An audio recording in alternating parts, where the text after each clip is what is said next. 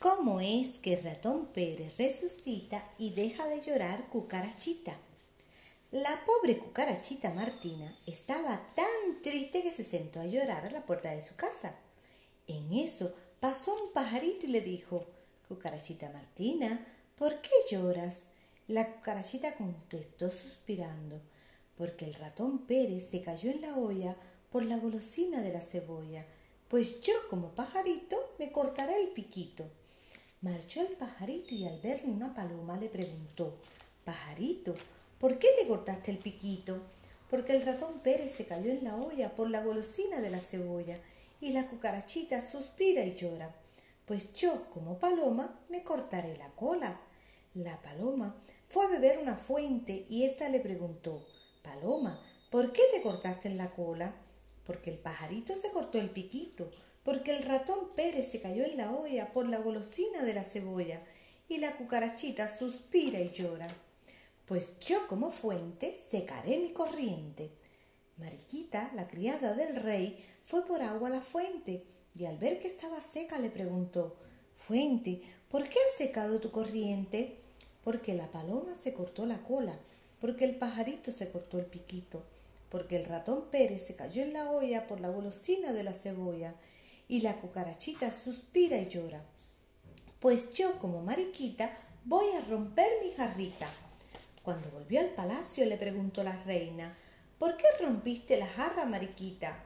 Porque la fuente secó la corriente, porque la paloma se cortó la cola, porque el pajarito se cortó el piquito, porque el ratón Pérez se cayó en la olla por la golosina de la cebolla, y la cucarachita suspira y llora. Pues yo, como soy reina, me quitaré esta toca y me pondré otra negra. Entonces el rey le preguntó a la reina, ¿por qué te has puesto una toca negra? Porque Mariquita rompió la jarrita, porque la fuente secó la corriente, porque la paloma se cortó la cola, porque el pajarito se cortó el piquito, porque el ratón Pérez se cayó en la olla por la golosina de la cebolla, y la cucarachita suspira y llora. Pues yo, como soy rey, me quito la corona y echaré a correr. Corriendo y volando llegó el rey a la casa del médico del palacio y le dijo, Doctor, hay que salvar al ratoncito Pérez.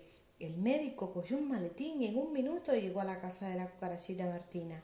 Detrás de él iban el rey, la reina, Mariquita, la paloma y el pajarito. Entre todos sacaron al ratón Pérez de la olla, lo recostaron y le dieron un cocimiento de espinacas con píldoras de vitaminas que recetó el doctor. Al poco rato, el ratoncito comenzó a abrir los ojos, estornudó y se sentó en la cama. Cuando la cucarachita Martina vio que su ratoncito estaba sano y salvo, corrió a la cocina y se puso a hacer un engrudo para pegar el piquito del pajarito, la cola de la paloma y la jarra de Mariquita. La reina, muy contenta, fue a cambiarse la toca negra por una colorada. El rey recogió su corona y se la colocó muy derechita en la cabeza. Y la fuente empezó a echar agua y a cantar. Este cuento entró por un callejón dorado y salió por otro plateado. Pero el tuyo, mi niño, no ha empezado.